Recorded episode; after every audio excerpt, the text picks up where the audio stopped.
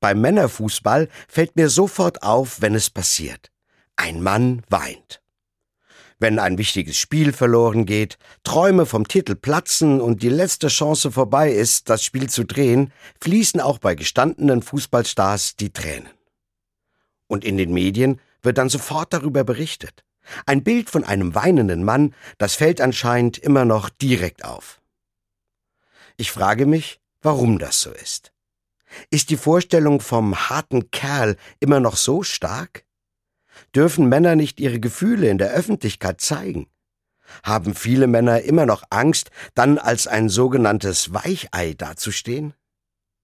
Ich selbst gehöre zu den Männern, die eher dicht am Wasser gebaut sind. Ich fange schnell an zu weinen.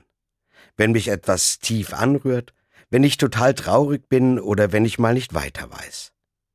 Ich habe gemerkt, das Weinen tut mir gut. Oft geht es mir danach besser, weil ich mit dem Weinen meine Gefühle mal rauslassen kann. Für mich steht fest, ob ein Mensch, egal welchen Geschlechts, wirklich eine starke Persönlichkeit besitzt, sieht man nicht daran, dass er niemals weint. Im Gegenteil. Ich bewundere Menschen, die ihre Gefühle zeigen. Da gehört das Weinen dazu.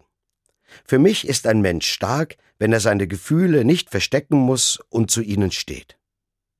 Beim Fußball lassen die Männer ihre Tränen ohne Hemmungen zu.